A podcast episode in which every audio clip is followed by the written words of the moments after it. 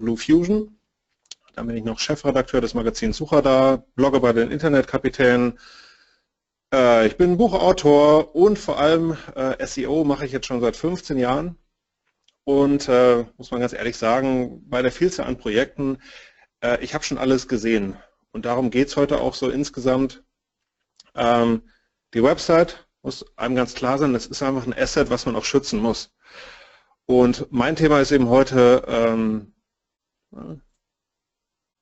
oh, da fehlte gerade die Übertragung.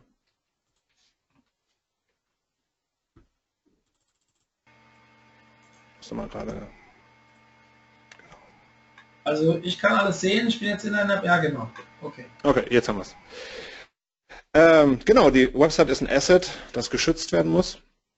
Und genau, ich möchte ein bisschen sagen, vor was muss man sich eigentlich schützen, was kann passieren, wie schützt man sich, wie prüft man was, wie oft sollte man das machen. Und die guten Nachrichten, ähm, ja, für vieles braucht man Tools, aber vieles davon ist auch äh, komplett kostenlos, also muss man ja auch nicht wahnsinnig viel Geld ausgeben. Natürlich, wer programmieren kann, kann mit eigener Programmierung mit sehr viel Fleißarbeit sich vieles abkürzen, man kann APIs nutzen und so weiter. Da möchte ich heute gar nicht so sehr drauf eingehen, sondern wirklich auf den Pfad, den man als ja, Nicht-Programmierer gehen sollte. Gleichwohl, wie gesagt, man kann es sich ein bisschen abkürzen. Ich selber habe ein Tool geschrieben damals, das heißt SEO Safeguard, das wird regelmäßig aktualisiert. Also wann immer wir feststellen, dass irgendwas schiefgelaufen ist bei irgendeinem Kunden, programmieren wir es da rein, um solche Sachen in Zukunft zu verhindern. Und über die letzten zehn Jahre ist da eine ganze Menge dazugekommen. Ganz grob die Gefahren. Äh, wir unterteilen das immer gerne in Gefahren von innen und von außen. Also von innen, das sind so Sachen wie alles, was den Server betrifft, was das Hosting betrifft. Das ist eher so ein kleines Thema. Große Thema ist wirklich Änderungen an der Website. Es wird einfach, je komplexer ein äh, Projekt ist, desto eher kann sich was ändern durch irgendein Update oder einen unbedarften Mitarbeiter, der irgendwo irgendwas verändert. Gefahren von außen natürlich. Äh, Suchmaschinen ist fast noch euphemistisch überschrieben. Hier geht es natürlich primär um Google, ändert den Algorithmus, ändert auch mal die Richtlinien und Sachen natürlich, die von außen passieren können, Hacking, Negative SEO und solche Sachen. Also auf all das gehen wir ein und ich fange mal mit dem Teil an von innen, also was quasi, was man direkt beeinflussen kann an der Website. Und ich fange mal mit den Sachen an, die eigentlich e-, extrem selten passieren, aber sie passieren dann eben trotzdem mal irgendwann. Ähm, recht selten passieren so Sachen, dass ein Server wirklich noch down ist, dass es ein fehlerhaftes Routing gibt oder irgendetwas, also dass der Server wirklich einfach nicht erreichbar ist.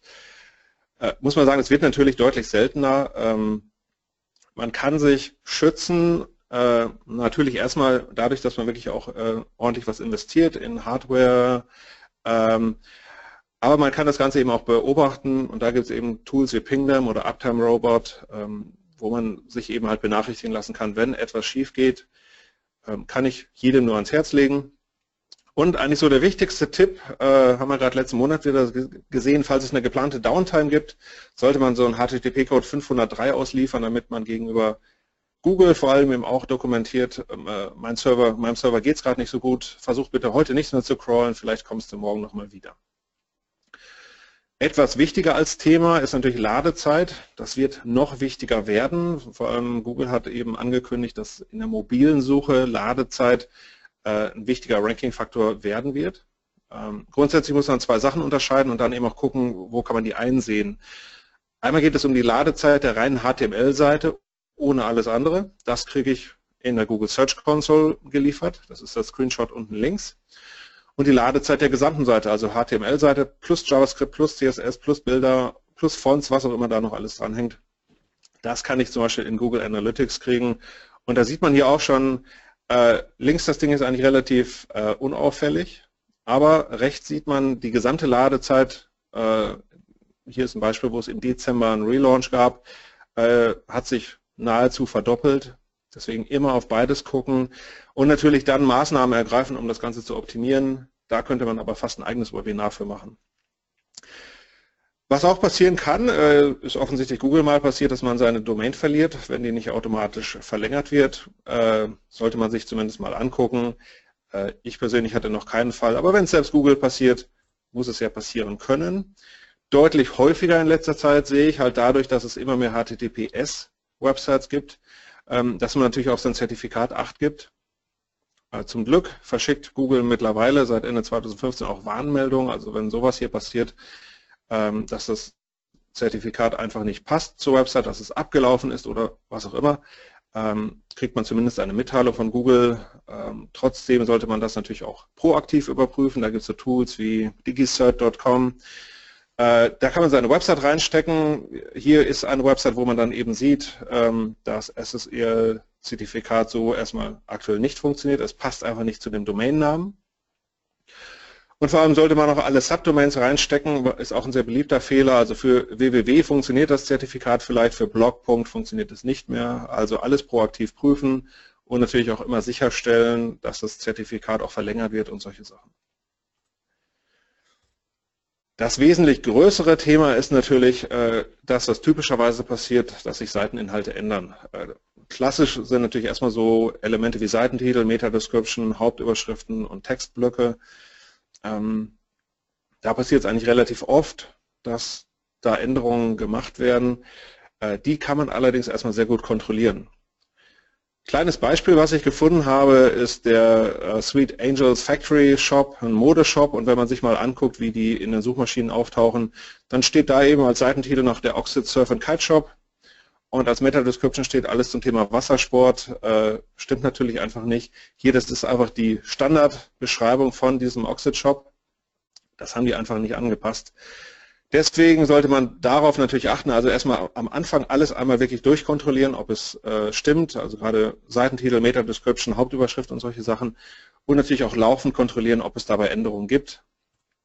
Ähm, was man typischerweise macht, ist natürlich, dass man äh, eine Menge an URLs beobachtet. Also nicht nur die Startseite ändert sich daran was, sondern auch an den ganzen Unterseiten. Bei kleinen Websites ist das einfach, weil da kann ich dann einfach die 100 URLs, die meine Website hat, monitoren.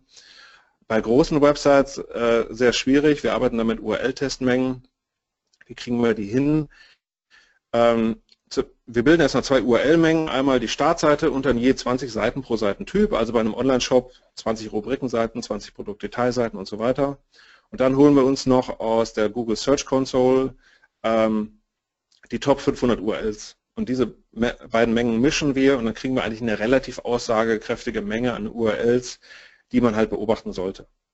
So sieht das Ganze in der Google Search Console aus, 90 Tage Zeit einstellen und dann auf Seiten klicken, dann kriege ich eben die URLs, die am meisten Traffic kriegen und die will ich dann natürlich auch beobachten.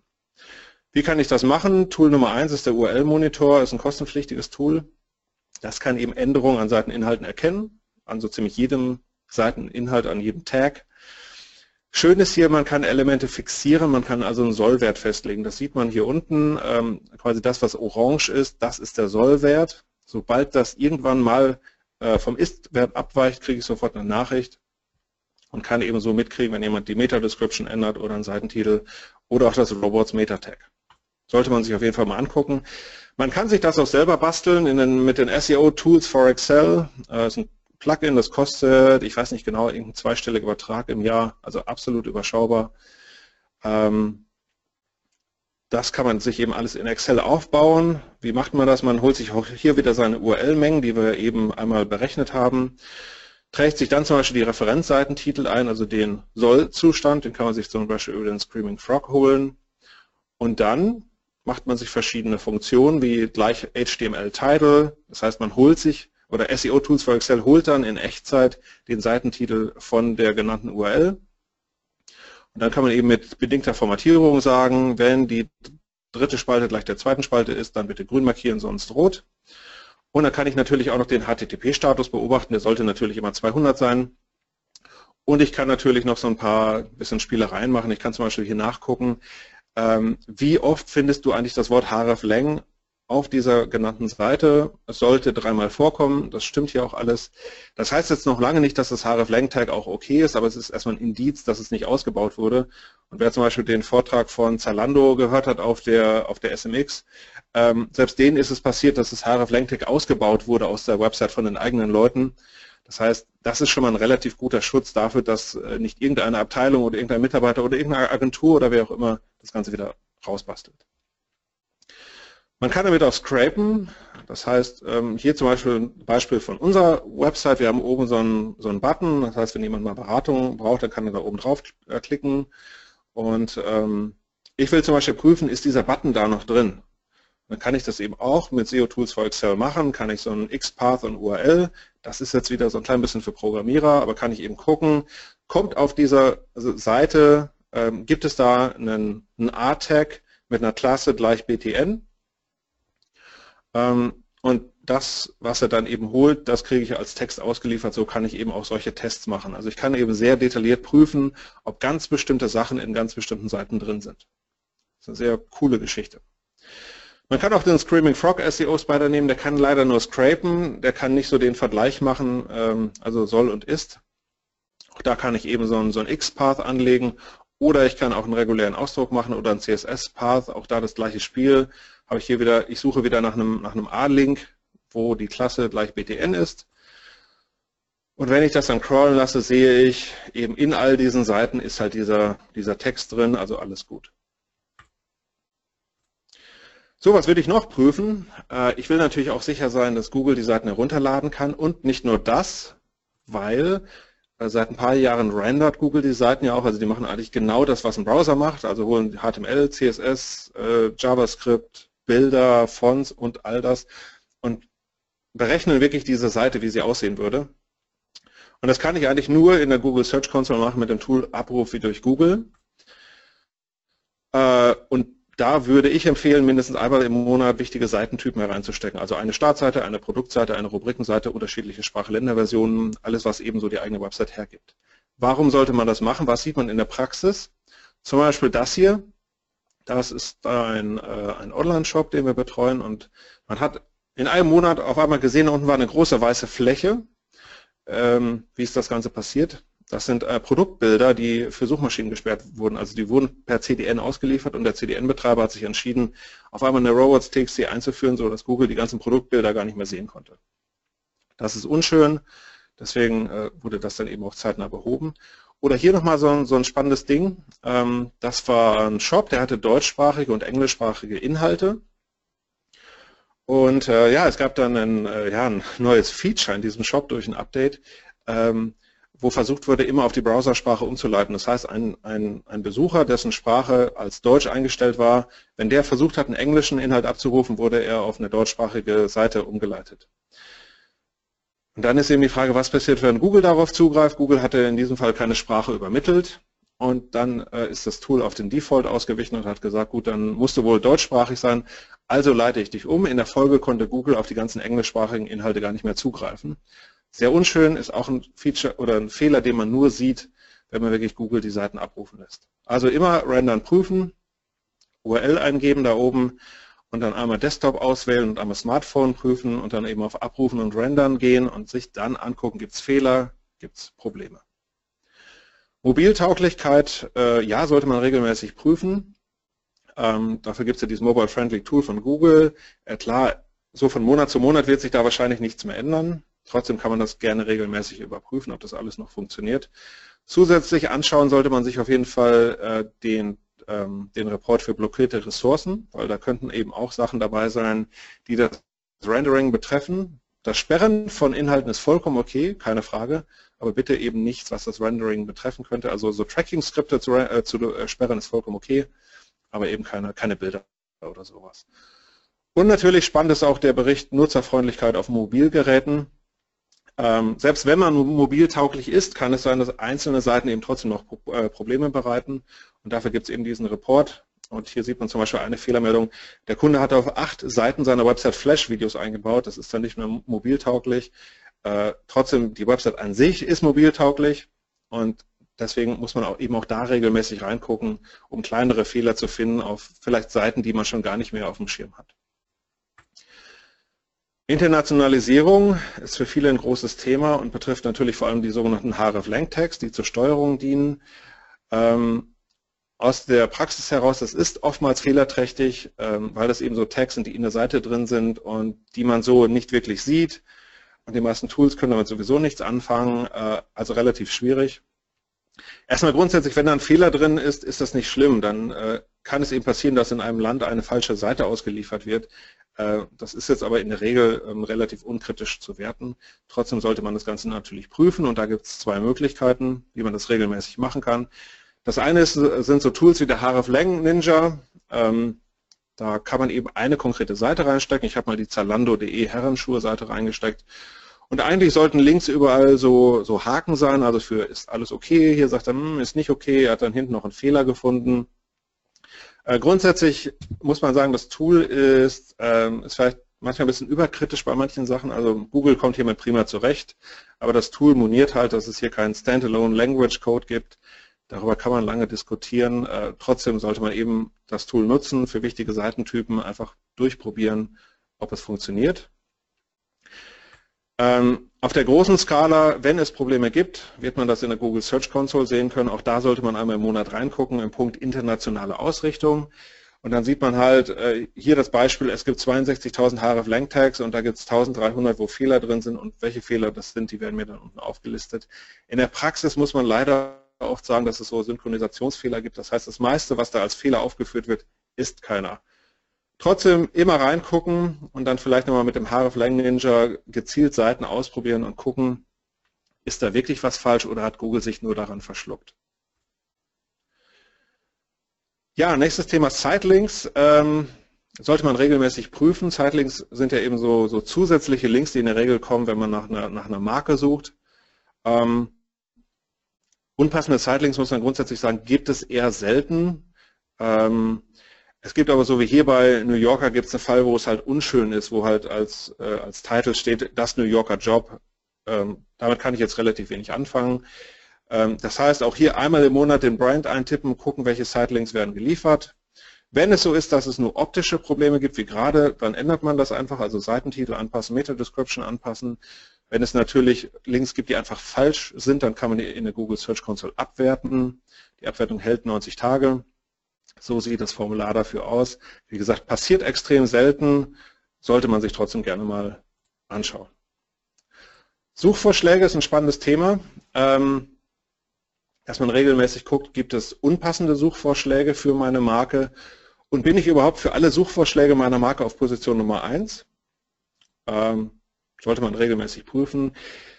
Es gibt Tools, mit denen ich mir erstmal alle oder nicht alle, aber so ziemlich alle Suchvorschläge holen kann. Das ist zum Beispiel Hypersuggest oder KeywordTool.io, beide kostenlos nutzbar. Hier sieht man Hypersuggest, äh, hier sieht man KeywordTool.io, also eigene Marke eingeben, Land eingeben, Sprache eingeben und dann kriege ich halt eine lange Liste.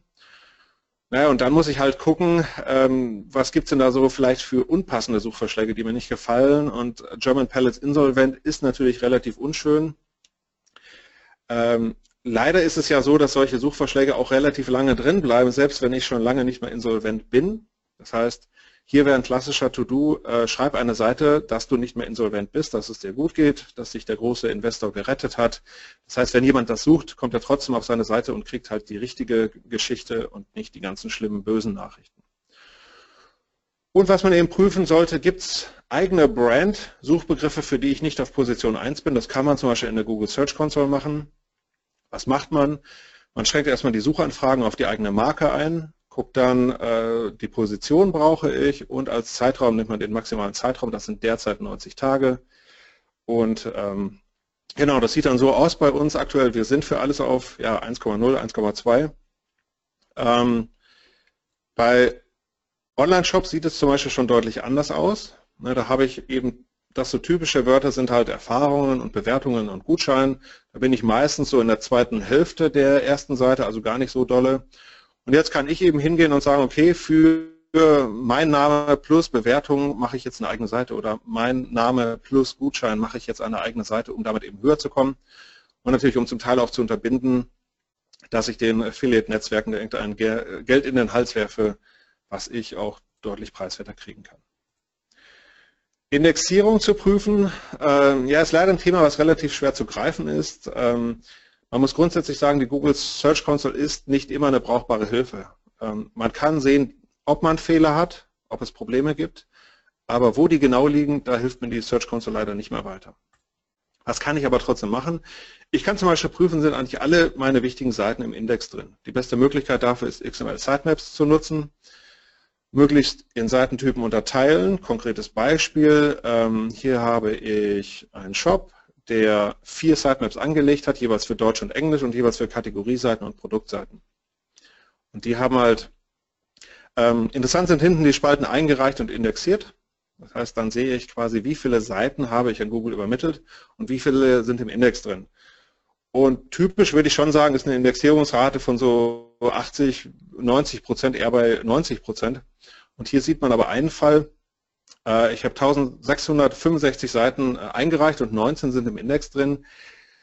Äh, das kann so nicht ganz richtig sein. Also da muss es irgendein, irgendein, Problem geben, irgendeinen Fehler und dann muss ich eben auf die Suche gehen. Dabei hilft mir Google eben leider nicht. Also Google sagt mir jetzt nicht, welche haben es nicht in den Index geschafft oder welche haben es reingeschafft, dann muss ich halt leider andere Möglichkeiten suchen. Aber so sehe ich schon erstmal, ich habe ein grundsätzliches Problem mit meinen englischsprachigen Inhalten. Indexierungsstatus kann man sich auch angucken, äh, ist ganz nett, aber also solche Sprünge, wie es hier gibt, sollte es typischerweise eigentlich nicht geben. Äh, gleichwohl auch hier wieder, ich sehe eigentlich nur, es gibt, es gibt Sprünge, aber was genau jetzt passiert ist, hat er jetzt einen neuen Ordner indexiert oder so, ähm, keine Ahnung. Das kann ich hier in der Regel nicht sehen. Crawling-Fehler sollte ich mir natürlich immer angucken. Ähm, nicht alle davon sind gerechtfertigt. Äh, Google bastelt auch mal gerne URLs zusammen und prüft die einfach und auf einmal habe ich 15.000 Fehler. Hier ist es nicht so. Hier gab es äh, einen Relaunch und äh, viele Produkt-URLs waren auf einmal nicht mehr verfügbar. Das sieht man dann da, dann ist es in der Regel auch schon deutlich zu spät. Äh, man sollte natürlich da vorher drüber nachdenken, aber trotzdem sollte man immer in die Crawling-Fehler reingucken und auch in die anderen Sachen und äh, schauen, was moniert Google da eigentlich? Gar nicht so sehr, weil mir da jetzt eine, eine, Abstrafung droht, aber es sind ja schon irgendwie Fehler oder Probleme auf meiner Website, die da passieren können. Soft 404 sollte nicht passieren, Zugriff verweigert sollte in der Regel auch nicht passieren. Und das schaue ich mir an.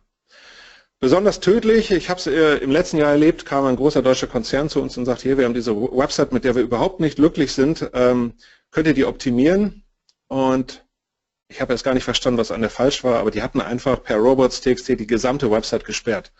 Äh, war einfach nur ein Fehler, kann passieren. Wie kann man sowas vermeiden? Äh, es gibt zwei kostenlose Tools, die ich empfehlen kann. Einmal Roboto, ähm, der benachrichtigt mich, wenn sich an meiner robots.txt was ändert, also wenn jemand was reinbaut, ohne dass ich es sonst mitbekommen hätte.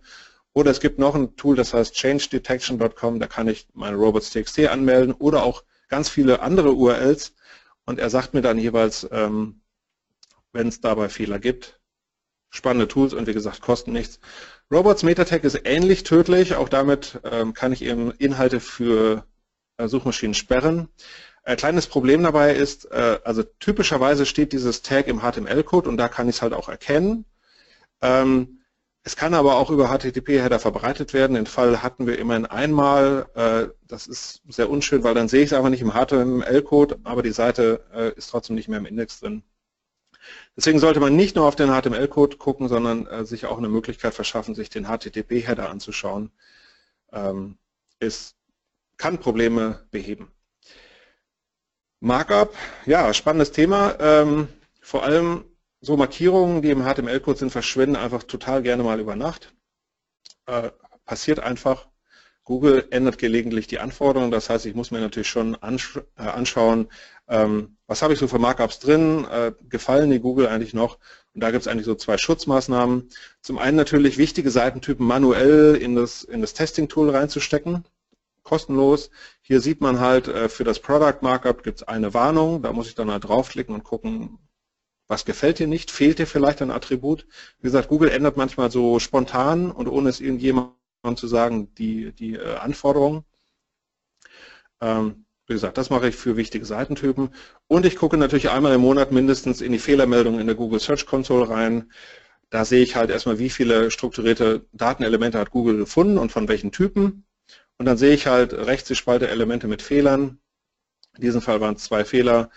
Auch hier ist es leider oft so, dass dort Fehler moniert werden, die es keine mehr sind. Aber ich kann eben auf die Fehler draufklicken, kann das dann nochmal manuell durchprüfen, äh, um so halt zu schauen, habe ich ein Problem oder habe ich keins. Canonical Tag, äh, ja, haben wir auch schon jetzt mehrfach gesehen. Also Canonical Tag ist der Tag zum Schutz gegen doppelte Inhalte. Ähm, was man durchaus machen kann und auch schon viele geschafft haben, ist zum Beispiel alle Inhalte kanonisieren auf die Startseite. Das heißt, gegenüber Google sage ich, ich will nur noch, dass meine Startseite im Index ist. Äh, wie gesagt, haben wir schon gesehen, ist nicht ungewöhnlich. Äh, kann man leider nicht über die Google Search Console prüfen. Die Search Console hält sich aus dem Thema Canonical Tag leider ziemlich raus. Das finde ich äh, sehr schade. Eine Möglichkeit, die man gut nutzen kann, ist eben wieder den Screaming Frog SEO Spider zu nutzen. Das Standard-Tool der Branche mittlerweile. Muss man vorher nur eine Option setzen, die man in Spider Advanced findet und Respect, Canonical muss man eben abschalten, weil ansonsten gehorcht äh, das Tool immer dem Canonical Tag und dann sehe ich eben keine Fehler. Also erst abschalten, dann crawlen lassen und dann habe ich eben ähm, habe ich so, so drei Filtermöglichkeiten. Ich kann erstmal gucken äh, unter dem Filter Canonical, welche Seiten haben ein Canonical Tag. In der Regel nicht interessant. Das zweite, wo greift das Canonical Tag, also wo ist die URL, die gecrawlt wurde, anders als das Canonical Tag und noch wichtiger, wo fehlt das Canonical Tag und das zweite und dritte, das sind halt die spannenden Fälle, die ich mir dann nochmal in Ruhe angucken muss, ähm, um zu schauen, was da jetzt wirklich, äh, also ist das okay mit dem, dass das Canonical Tag greift oder wo fehlt es? Das ist ein Test, den man auch regelmäßig machen kann. So, das waren so die wichtigsten Gefahren von innen. Kommen wir zu den schlimmen Sachen von außen. Erstmal so algorithmische Änderungen passieren natürlich. Gibt es verschiedene Ansätze, sich da zu wappnen. Eher nicht würde ich mir die Gewinner- und Verliererlisten von Toolherstellern angucken. Folgendes Beispiel. Vor ein paar Monaten war Lösdau äh, mal auf der Verliererliste vom Systrix mit minus 43 Prozent. Da könnte ich jetzt sagen, oh, ähm, da muss ich jetzt was raus lernen. Ich gucke mir an, was die falsch gemacht haben und äh, baue meine Website eben anders als das, was Lösdau macht. Wenn man aber sieht, das ist halt so ein kleiner Glitch, der passiert schon mal. Ähm, das heißt, es ist dieser, dieser Dip am 4. Äh, Januar. Da waren diese, diese minus 43 Prozent. Äh, und danach ging es ja wieder zwei, drei Wochen später äh, auf den Ursprungszustand. Das heißt, ähm, ich sollte eher langfristig auf so Sachen gucken, aber nicht auf diese Monatslisten. Das ist auch ganz nett, aber es kann sich auch immer wieder relativ schnell beheben.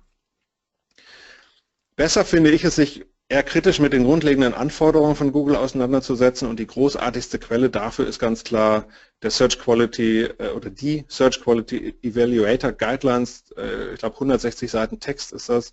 Man muss es auch nicht alles lesen, nicht alles davon ist jetzt wirklich interessant, aber man sollte schon mal drüber gucken, was will eigentlich Google von so einer Website haben. Äh, ist auf jeden Fall ein spannendes Thema. Ja, was man sich auch mal angucken kann bei der eigenen Website, um zu schauen, irgendwie ähm, gefallen Google eigentlich ganz bestimmte Seitentypen von mir nicht mehr. Und da kann ich eben in die Webanalyse reingehen und schauen, äh, also Zeiträume miteinander vergleichen. Am besten ist immer so der, der Jahresvergleich, also äh, ein Jahr mit dem Vorjahr vergleichen, wenn ich die Daten dann alle habe. Ähm, hier habe ich ein halbes Jahr miteinander verglichen und da sieht man, im Content-Bereich habe ich zum Beispiel eine Änderung organisch von minus 17 Prozent, also es läuft nicht so gut. Äh, der Sale-Bereich ist super gelaufen, okay, aber diesen Content-Bereich müsste ich mir jetzt eben genauer angucken ähm, und dabei immer Suchvolumen nicht vergessen. Es kann natürlich einfach passieren, dass in der, in der ersten Jahreshälfte einfach weniger gesucht wurde als in der zweiten. Ähm, das heißt, dann ist es nicht so, dass an meiner Website was falsch ist, äh, sondern einfach an dem Suchverhalten das kriege ich nicht so ganz einfach raus, muss ich mir eben kritisch angucken. Und was ich natürlich auch machen kann, ist, ich gucke mir kon konkrete Rankings an, wo haben mir eigentlich Wettbewerber Rankings geklaut. Ähm, kleines Beispiel hier, ich habe mal Sportcheck genommen und hier auch wieder den Systrix, also wo habe ich im Vergleich zum Vorjahr, also Februar 2016 gegen 2015, wo habe ich äh, Top 10 Keywords verloren.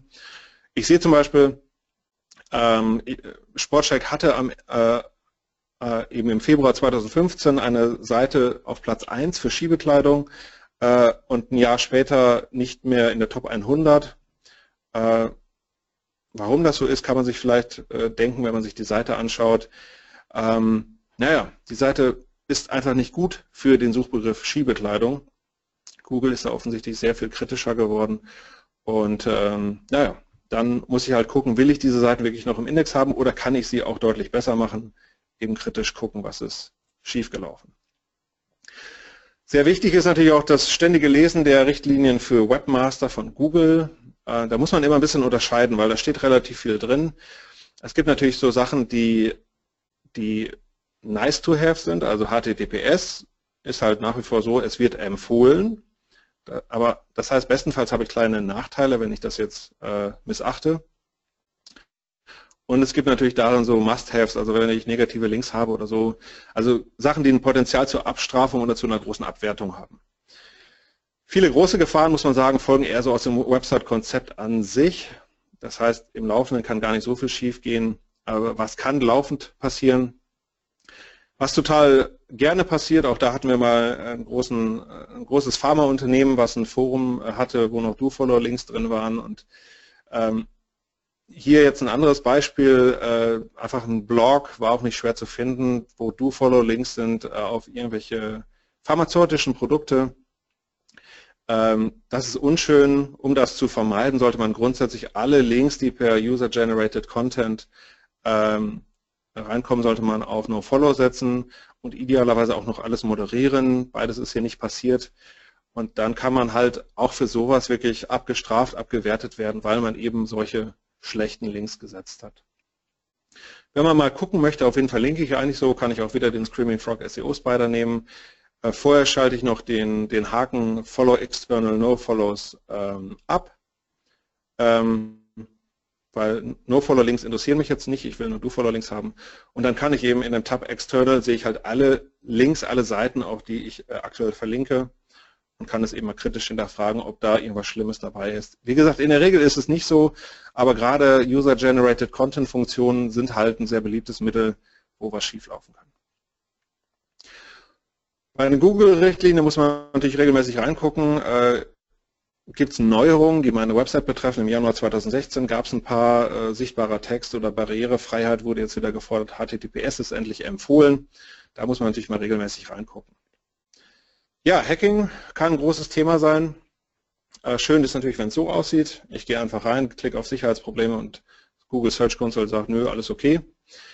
Ähm, erstmal grundsätzlich ist immer ein guter Tipp, wenn man die E-Mail-Benachrichtigung aktiviert, damit wenn Google etwas findet, so Hacking, Spyware-Probleme, dann teilen die mir das mit, damit ich es auch nicht verpasse, immer aktivieren.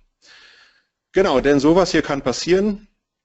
Äh, diese Suchanfrage sollte ja nichts äh, liefern. Also auf mercando.de suche ich mal nach dem Wort Viagra und finde die Kontaktseite. Das würde mich schon mal ein bisschen stutzig machen.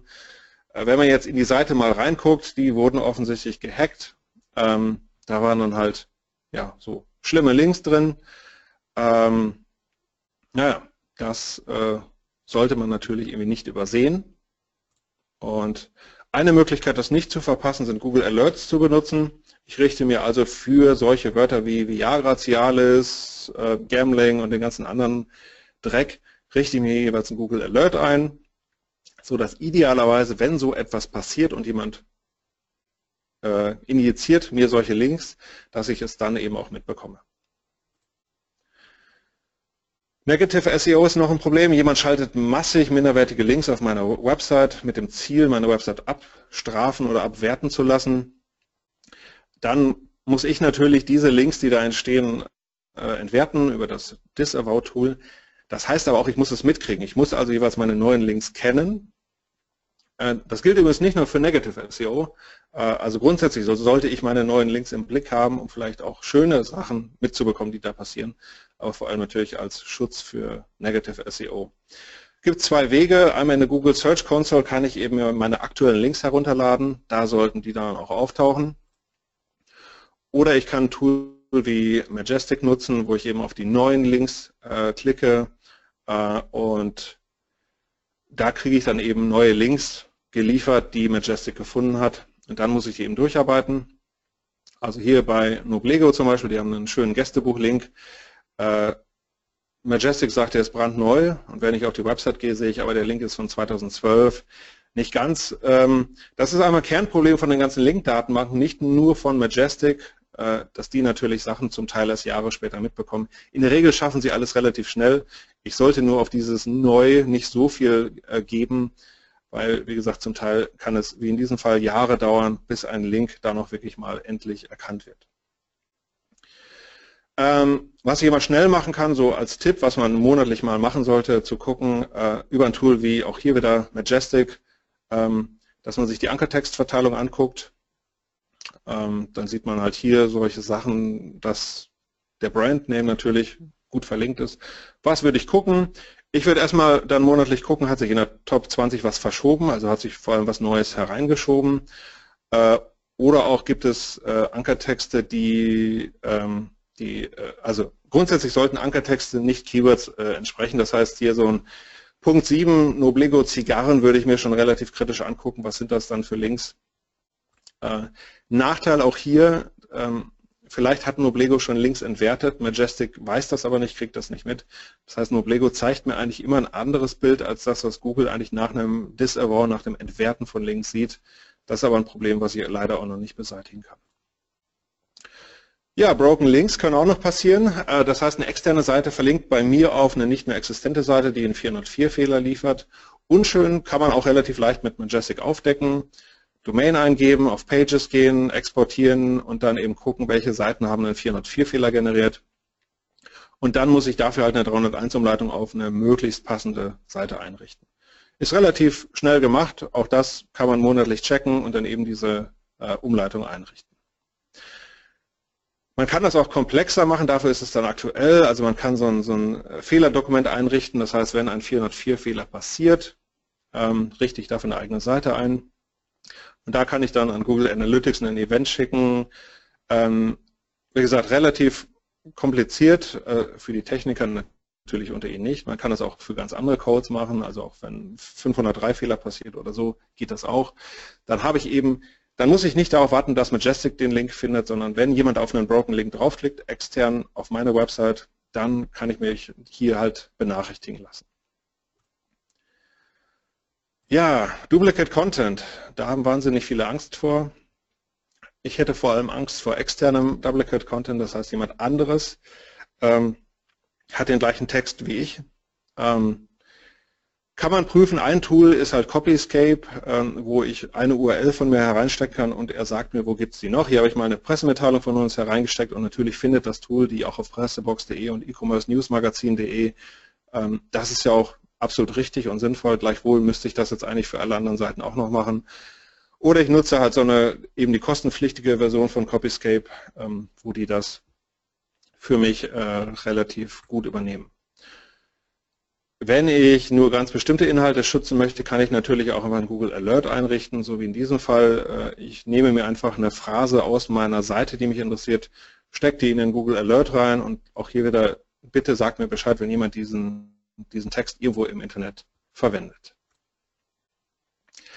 So, ich möchte noch auf, auf ein wichtiges Tool hinweisen. Das sind natürlich die benutzerdefinierten Benachrichtigungen von Google Analytics. Starkes Werkzeug, das heißt, ich werde automatisiert benachrichtigt, wenn ganz bestimmte ja, Sachen äh, erreicht sind oder sich in einem ganz bestimmten Korridor verändern, finde ich in Google Analytics unter Verwalten, Datenansicht und da benutzerdefinierte Benachrichtigungen. Auch das wäre ein Thema für ein eigenes Webinar, aber trotzdem, ich zeige es mal kurz. Ähm, wenn ich zum Beispiel gucken will, ob, sich, ob die Absprungrate mehr als 10% gesunken ist, kann ich sowas hier äh, einrichten. Also guck, dir alle Zugriffe an, guck dir die Absprungrate an und wenn die mehr als 10% zunimmt, dann schick mir bitte eine Nachricht. Und wie gesagt, total spannendes Tool, kann man viel mitmachen, machen wir auch für viele Kunden, dass man einfach Sachen, Traffic-Ausfall, Ladezeiten kann man damit überwachen. Etwas, was auf ganz bestimmten Kanälen, auf ganz bestimmten Quellen passiert, Absprung, Raten, Conversion-Einbrüche, äh, verzeichnisabhängige Schwankungen, wenn in meinem Blog auf einmal irgendwas nicht mehr funktioniert aber auch Kaufdaten. Also man kann wirklich alles oder fast alles darin äh, abdecken und man sollte es auf jeden Fall machen. Da ich gut in der Zeit bin, zeige ich nochmal zwei Sachen, die man auch immer schnell monatlich mal checken kann. Man geht in die Google Search Console ähm, und vergleicht die, die letzten 28 Tage mit den 28 Tagen davor. Und dann sortiert man negativ nach der Differenz. Und was sieht man dann? Man sieht zum Beispiel sowas hier. Also hier gibt es das war ein reales Beispiel eines Kunden. Hier gibt es eine Seite, eine Jobs-Seite und die hatte ähm, in, den, in den letzten 28 Tagen überhaupt keinen Besucher und in den 28 Tagen davor aber 138. Äh, und das sollte eigentlich nicht passieren. Und hier kann ich eben nachgucken, also erstmal solche Fälle finden und dann eben kritisch prüfen, was ist eigentlich passiert. Warum mag Google auf einmal diese Jobs-Seite nicht mehr? Das ist ein ganz spannendes Ding. Haben wir auch schon viele Fehler mit gefunden. Ähm, ja. Und natürlich äh, auch sehr spannend, gerade diese Woche hatten wir ein Projekt, wo man sehr viele Optimierungspotenziale gefunden hat, ist den Screaming Frog auch da wieder über die eigene Website drüber rennen lassen, mit der Google Search Console verbinden und dann gucken, welche Seiten hast du eigentlich gefunden, für die es im Zeitraum überhaupt keine organischen Besucher gab. Und auch da findet man relativ schnell spannende Potenziale. Hier ist es vollkommen okay, das sind irgendwie so, so Newsletter-Archive ähm, oder eine ganz neue Stellenausschreibung von uns.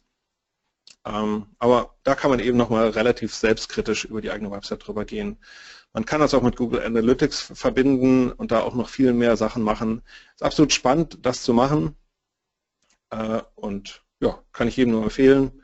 Also hier der Test gibt Seiten mit null organischen Besuchern in den letzten 28 Tagen. Sollte eigentlich nicht passieren.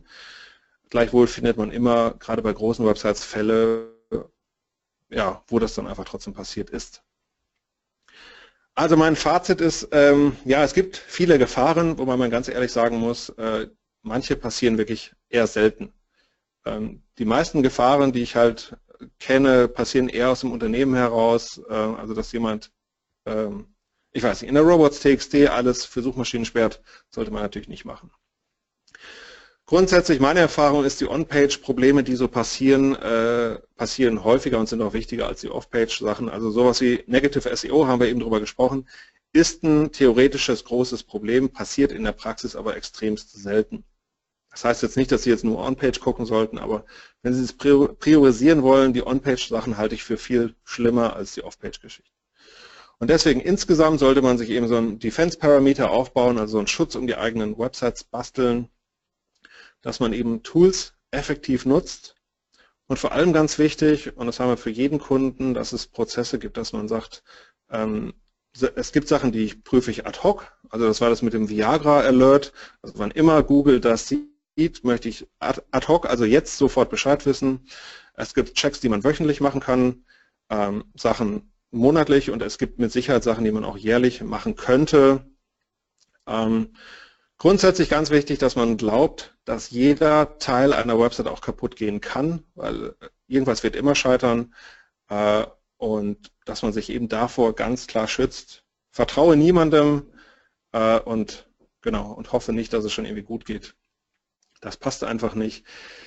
Deswegen erstmal von mir vielen Dank für die Zeit. Ich hoffe, dass noch ein paar Fragen kommen. Ähm, falls jemand auf die Folien gar nicht mehr warten kann, gibt es hier nochmal den Download-Link, also unter blue.link slash OMT 2016 kann man sich die Folien schon mal runterladen.